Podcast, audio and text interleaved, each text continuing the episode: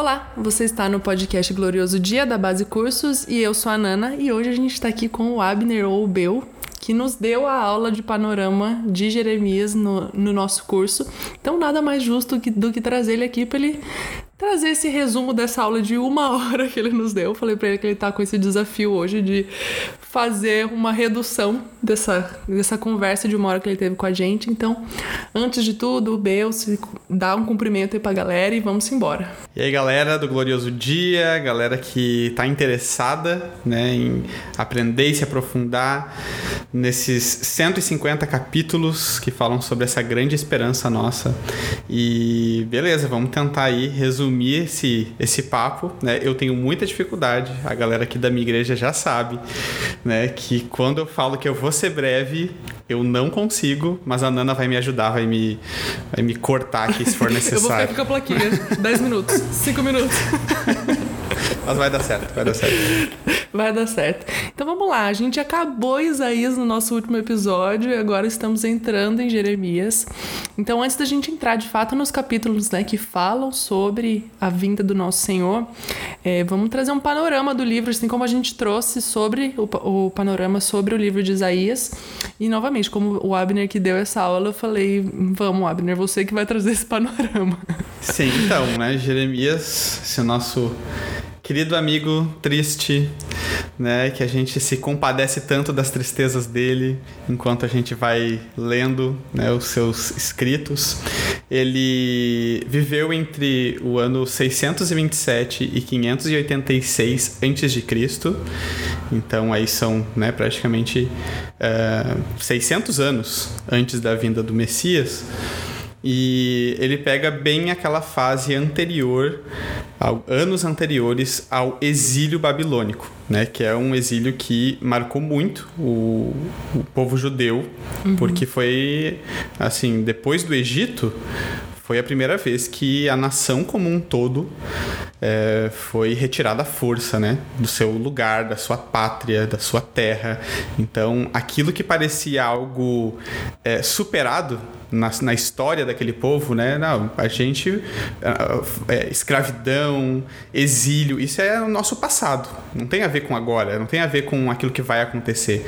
E, e Jeremias pega bem essa fase anterior, quando ele vê que a coisa tá degringolando.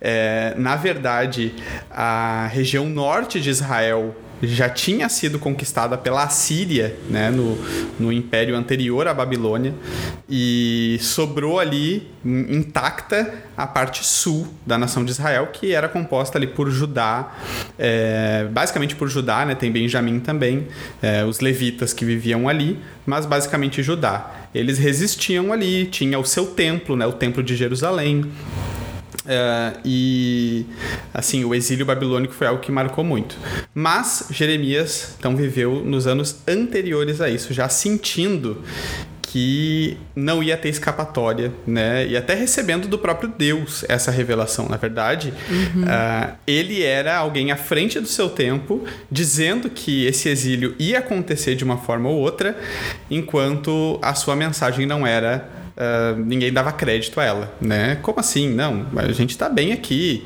Né? Era aquilo, esse paradigma de é, exílio, escravidão, isso é coisa do passado, não tem a ver com a gente. Então, Jeremias viveu nesse período, é, foi 40 anos de ministério, então ele foi chamado bem novo. Na verdade, quando a gente lê lá em Jeremias, uh, no capítulo 1, né, dos versículos 4 ao 10, que é o chamado de Jeremias, uh, Jeremias fala para Deus uh, no versículo 2, quando Deus chama ele, dizendo: Eis que não sei falar, porque não passo de uma criança. É Jeremias falando isso, né? E, claro, criança a gente tem na nossa na mentalidade, é, sei lá, alguém até os 10 anos, 11 anos, é, mas aqui, né, os estudiosos, é, eles vão dizer que a, a idade em que Jeremias foi chamado poderia ser em torno dos 15. Então, olha só, alguém na sua adolescência indo para a juventude, sendo chamado por Deus para trazer uma mensagem nem um pouco uh, assim, como é que eu posso dizer? boa, né? Que gerasse boas não era expectativas. fácil, né? É, não era uma mensagem fácil. E isso sendo destinado a uma a um adolescente, né? Ter que falar isso. Então ele foi chamado já desde cedo e seu ministério passou por, por 40 anos, né? Trazendo essa mensagem. É, ele teve alguns profetas que foram contemporâneos a ele, que é bem interessante também, é, nomes conhecidos quando a gente lê a Bíblia, né? E acha que essas pessoas elas estão em contextos totalmente diferentes, mas se a gente vai estudar a cronologia da, dos eventos, a gente vai ver que alguns podem até ter se conhecido ou ouvido falar um do outro, né? Então a gente tem, por exemplo, Abacuque, né, que é um dos profetas. A gente tem uh, Daniel, é, certamente Daniel é, bem novinho, né, já no final do ministério de Jeremias, porque depois Daniel é uma dessas pessoas que foram levadas para a Babilônia, né? Então, talvez no finalzinho da vida de Jeremias, Daniel ali já era alguém nascido. É, Ezequiel também provavelmente alguém que já tinha sido é, exilado, pode ter pegado o iniciozinho. Obadias pode também ter pegado um pouco dessa é, ser contemporâneo dele. Naum e Sofonias também. São alguns profetas que a gente conhece e que a maioria deles viveram nessa faixa ali de período de transição para o exílio babilônico. Então, a personalidade de Jeremias, como a gente sabe, é de alguém melancólico, né? É de alguém que lamenta muito, tanto que né, o livro é, que está na sequência dele é Lamentações de Jeremias, porque é alguém que está passando por esse período onde o povo, a nação de Israel como um todo está ruindo, né? Essa que é a verdade. A nação, a estrutura dela, ah, política, religiosa, está ruindo. Então, como alguém que cresceu ouvindo as promessas de Deus em relação àquele povo, ter que agora levar uma mensagem quase que contrária a isso é, é de doer no coração né, de qualquer um. Quando a gente vê toda uma história, todo um, todo um desenrolar de milênios que foram levados até aquele, aquele ponto da história para dizer assim: não, agora a partir daqui vai ser diferente. A gente vai sofrer, a gente vai padecer, ah, muitos vão morrer, ah, o nosso querido templo vai ser destruído e isso é de doer o coração de, de qualquer um e não, não à toa Jeremias é essa, essa personalidade né, tão, tão melancólica. E nada mais justo também ele ter escrito um livro, né, diante de, de todo essa, esse contexto, né, de tipo assim, crescer ouvindo as profecias a respeito as profecias e as promessas a respeito do seu povo e ver o povo não cumprindo com o chamado de obediência do Senhor e aí receber do Senhor profecias que não eram fáceis de serem ditas porque é o povo dele. Nada mais justo, né, diante desse cenário ele escrever um livro de lamentações diante de tudo isso. né? Sim. É, outro, outro ponto assim importante da gente ressaltar em relação ao contexto que envolve a vida de Jeremias é a de que no início da vida dele, na verdade, ele passa por um grande avivamento que aconteceu na, na nação de Israel, né, através do rei Josias, que dentro daquela lista de reis, né, que a gente lê lá em, em Segunda Crônicas, né, é, são poucos os que se salvam ali, né, a maioria só fez coisa ruim, Ah, e aí poucos se salvam, né, como pessoas que é, agradaram a Deus né, nas suas ações como reis. E Josias é, é um deles que ah, promove um grande avivamento assim, né, na, na nação de Israel, ah, derrubando ídolos, né, trazendo o povo ao arrependimento, eh, retornando de novo às práticas ali cerimoniais né, do templo, de acordo com a lei, de acordo com aquilo que Deus tinha designado ao povo. Então, assim, a- talvez a infância de Jeremias foi uma infância muito de muito vislumbre, de ver tudo, toda aquela nação se reerguendo de novo, né, para adorar ao Deus verdadeiro, um, um, um reencontro com a própria fé. E, e aí, assim, né, quando a gente passa por eventos, talvez não tão abrangentes, né, a nível nacional, como foi do caso da nação de Israel, mas até mesmo quando a gente passa, sei lá, faz parte de um evento que muda a nossa vida e que a gente é tocado por Deus, uhum. a gente pensa que a partir dali é só o céu, né? É só vitória agora, é só glória, uhum. porque o avivamento chegou e o mundo inteiro vai se converter e agora vai ser só bênção. E, e assim, a verdade é que depois desse grande evento de avivamento que aconteceu, a coisa a, começou a degringolar, né? A coisa, uhum. na verdade, teve um efeito uh, que não durou, né? Não durou esse efeito uh, de avivamento. É, então, assim, Jeremias é um livro para nos colocar muito com o pé no chão é, para a gente não se vislumbrar pelas nossas próprias expectativas humanas, mas sempre colocar Deus como aquele que é o soberano, aquele que tem o controle de tudo e que é, ele leva a história para onde ele quer. Né? Eu acho que eu falei isso na, na uhum. aula. É, ele é o Deus que leva a história e ele tem um compromisso com as ações dele, com a palavra dele não com as nossas expectativas em relação a como que a gente acha que a história vai continuar. Então, lendo aquele avivamento todo que acontece, a gente pensa que, nossa, agora chegou o momento, né? Acho que o Messias vai vir até agora, 600 anos antes, porque é, é muita bênção. E não, Deus tem os é, desígnios dele ele tem os planos dele.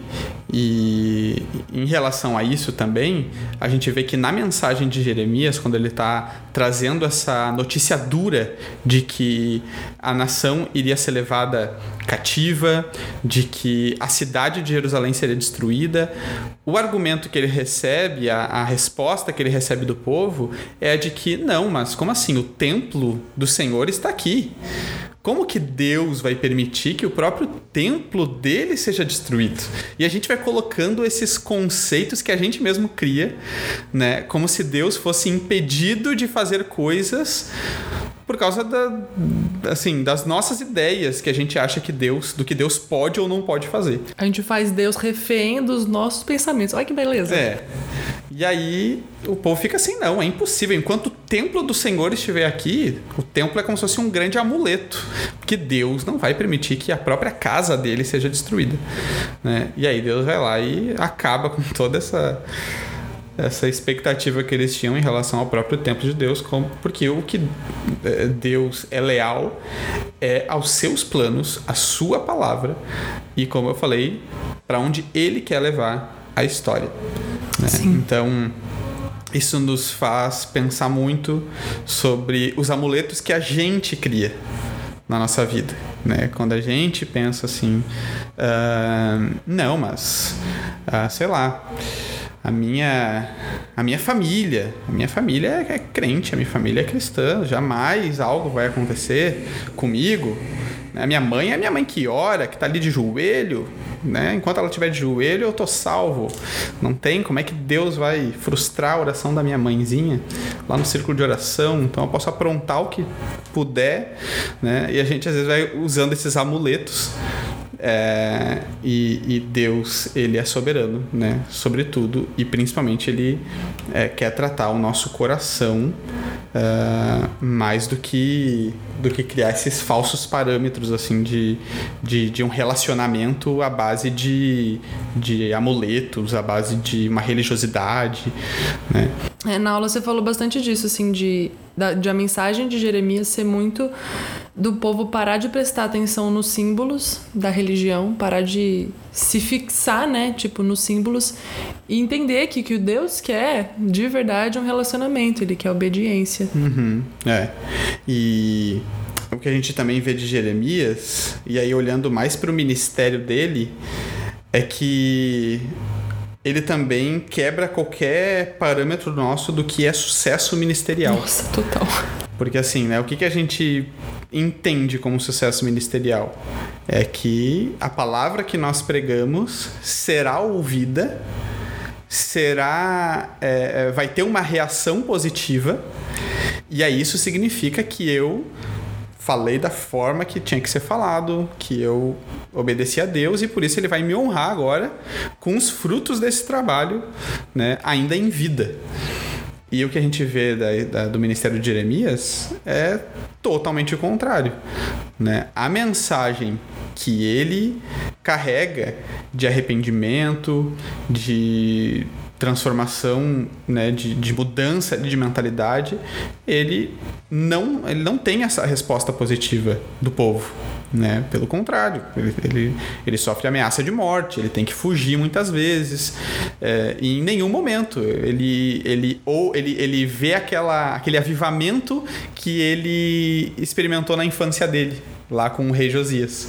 Né? Talvez ele tivesse essa expectativa de que pela mensagem dele houvesse de novo esse avivamento, mas não houve. E, e aí a gente faz a pergunta: significa então que, sei lá, Jeremias usou as palavras erradas? Talvez se Jeremias tivesse feito de outro jeito, daí assim, aí o povo ia escutar? É, ele não teve sucesso ministerial? Não, não. E, e aí isso é, entra muito dentro de um, de um tweet que eu fiz, acho que ainda ontem, que é nem sempre, né, aquilo que Deus entrega na nossa mão, é, o nosso ministério, ele vai significar a gente impactar o mundo, a gente ver toda a nossa realidade, a, a nossa volta transformada. Às vezes o que Deus quer da nossa vida é simplesmente que a gente seja um marco de fidelidade na nossa geração. Exatamente. É que a nossa vida expresse uma fidelidade, uma lealdade ao verdadeiro Deus.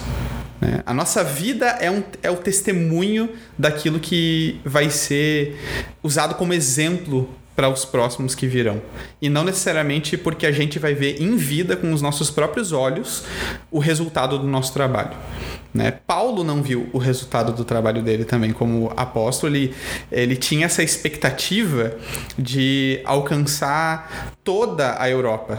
Ele chega a dizer em uma das suas cartas que ele tinha muito desejo de ir para a Espanha, porque a vontade dele é que essa mensagem do evangelho para os gentios chegasse até os confins da terra. E a terra conhecida da época, né? Era até ali o, a ponta ali ibérica ali da, da, da, Espanha, né? E o que depois também seria Portugal. Mas o desejo de Paulo é, já que eu fui chamado por, pelo próprio Jesus, Jesus me entregou essa, essa missão, você vai pregar para os gentios. Então Paulo tinha essa convicção, assim, que em vida, que ele pudesse ir até o último gentil que ele conhecia, que ele conhecia a última uhum. etnia que ele conhecia de, de, gentios. E infelizmente ele não consegue cumprir isso. Uh, agora, isso significa que o ministério dele foi frustrado? Não, um né? Pouco. Pelo contrário. Uhum. nós né? Os, os marcos. é, os marcos que ele deixou, sabe? A vida dele como esse testemunho vivo.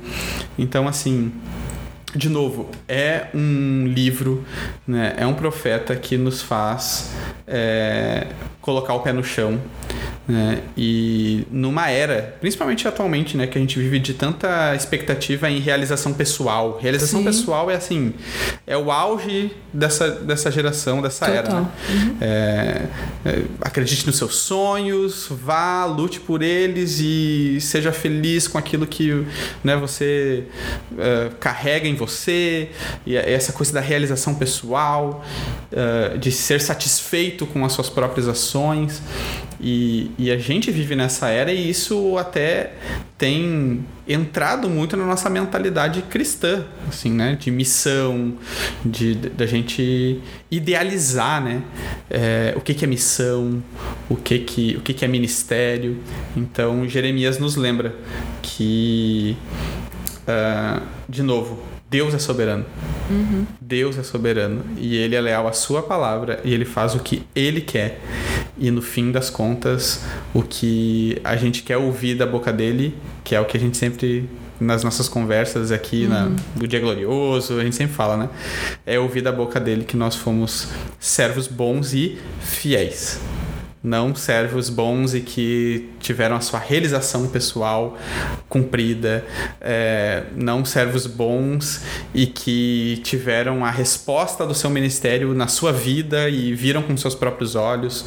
Não, é servos bons e fiéis até o fim. Se aconteceu ou se não aconteceu, se eu vi o fruto do meu trabalho ou se eu não vi, eu fui fiel até o fim. E, e para ele é isso que importa. E eu acho que essa fidelidade a gente vê muito em Jeremias, né? Que ele fala, né, que por mais que a mensagem que ele carregue seja pesada, é tipo, ela queima os ossos dele. Então, assim, ele não consegue uhum. não é. passar essa mensagem à frente, porque a fidelidade dele ao Senhor e do Senhor a, a ele são tão fortes num período, no, pensando no contexto dele ainda, né? Sendo totalmente rejeitado. Ele. Se a gente. Eu fico pensando, pensando assim, né? Tentando me colocar no lugar. Imagina eu se qualquer rejeiçãozinha na minha vida, eu já fico mal.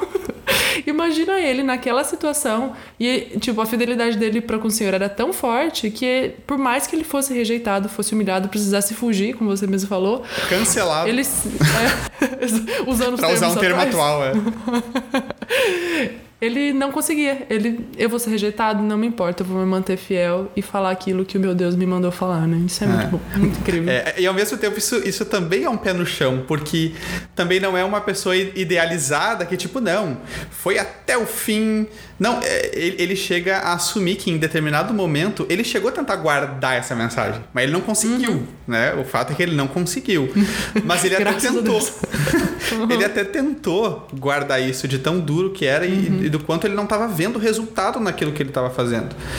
É, então é, é, é, também assim, pô, Jeremias, gente como a gente também, né? Dá para entender assim esse lado. E a gente às vezes também fica frustrado. E eu gosto muito de, que isso tá no estilo literário do livro, né? Que a gente até tava falando antes de gravar, por não esquecer de falar disso, e eu lembrei agora. Porque tem muitos livros que a gente não sabe nada sobre a pessoa necessariamente ali que tá passando a mensagem. Mas Jeremias, ele, o estilo literário dele é misturar um pouco de poesia, a história, as profecias e tudo mais, mas ele também fala a respeito daquilo que Deus faz na vida dele. Então tem um pouco de biografia ali também, que é o que nos ajuda a ter essa identificação, uhum. que nos ajuda a, a, ler a história dele e falar, pô, ele também passou por dificuldades. Ele não estava simplesmente ali falando um monte de profecia difícil de falar e estava tranquilo com isso, ou a gente não ter uhum. nenhum, nenhuma visão de como ele se sentia a respeito disso. Mas ele dá pra gente essa, essa visão, né? E isso é muito incrível. Uma das coisas que eu mais gosto desse livro é isso: a, a gente ter os, duas, os dois lados da história, né? O, o lado da, vamos assim dizer, da, do que o Senhor falou através da boca dele, e o lado dele de quem tá falando aquilo que Deus mandou falar falar que não são palavras fáceis. Sim, assumindo que não é, não é fácil. E aí, assim, né, resumindo essa mensagem principal que a gente tem do livro, é, por mais que seja uma mensagem dura, uh, por mais que Deus está dizendo, olha, a casa vai cair, uhum. literalmente. Uh, ainda existe essa esperança também. Uh, e que talvez era isso que Jeremias se apegava tanto, porque tinha essa esperança né, do arrependimento, existiam essas promessas, uh, porque Deus fala em determinado momento que a, a chaga do povo é incurável, de que a doença desse povo é incurável. Mas assim, versículos depois, uh, o próprio Deus que diz isso, ele vai dizer depois que sim, vai haver cura. Né? Então, assim, a condição humana para aquele povo é assim, de que, olha, vocês não têm jeito. Mas, é, como o próprio Jesus diz, né? É, ainda que para o homem, na perspectiva humana, seja possível, para Deus nada é impossível.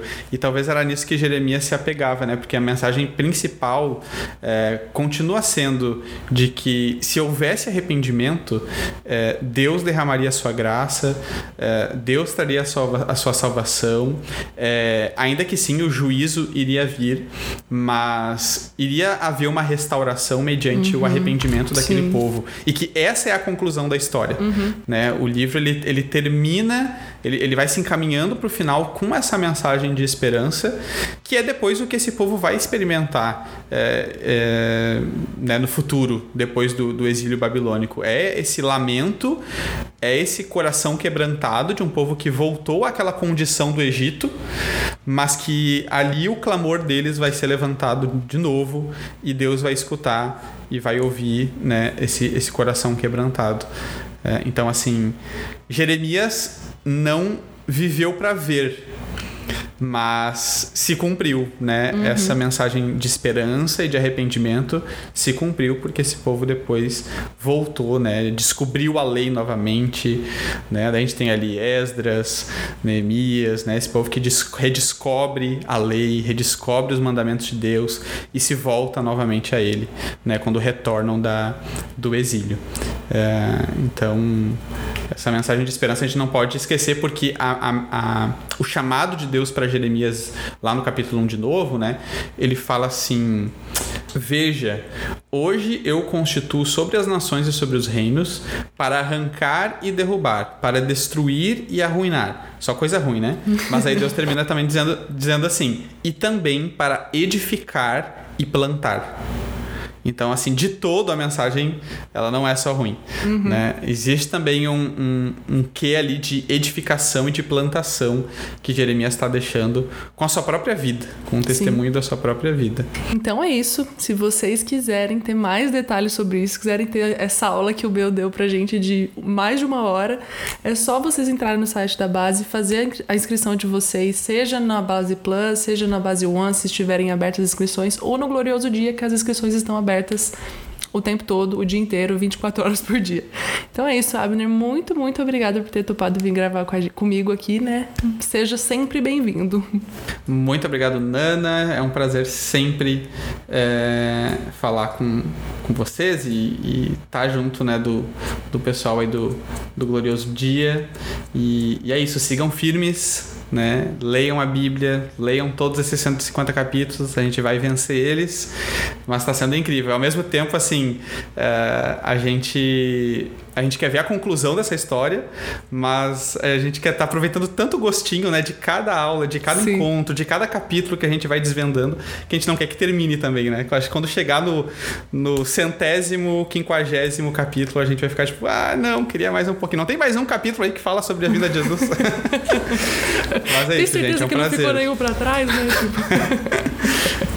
Sim. Então é isso, gente. Até o próximo episódio que a gente vai entrar de vez no nosso próximo livro.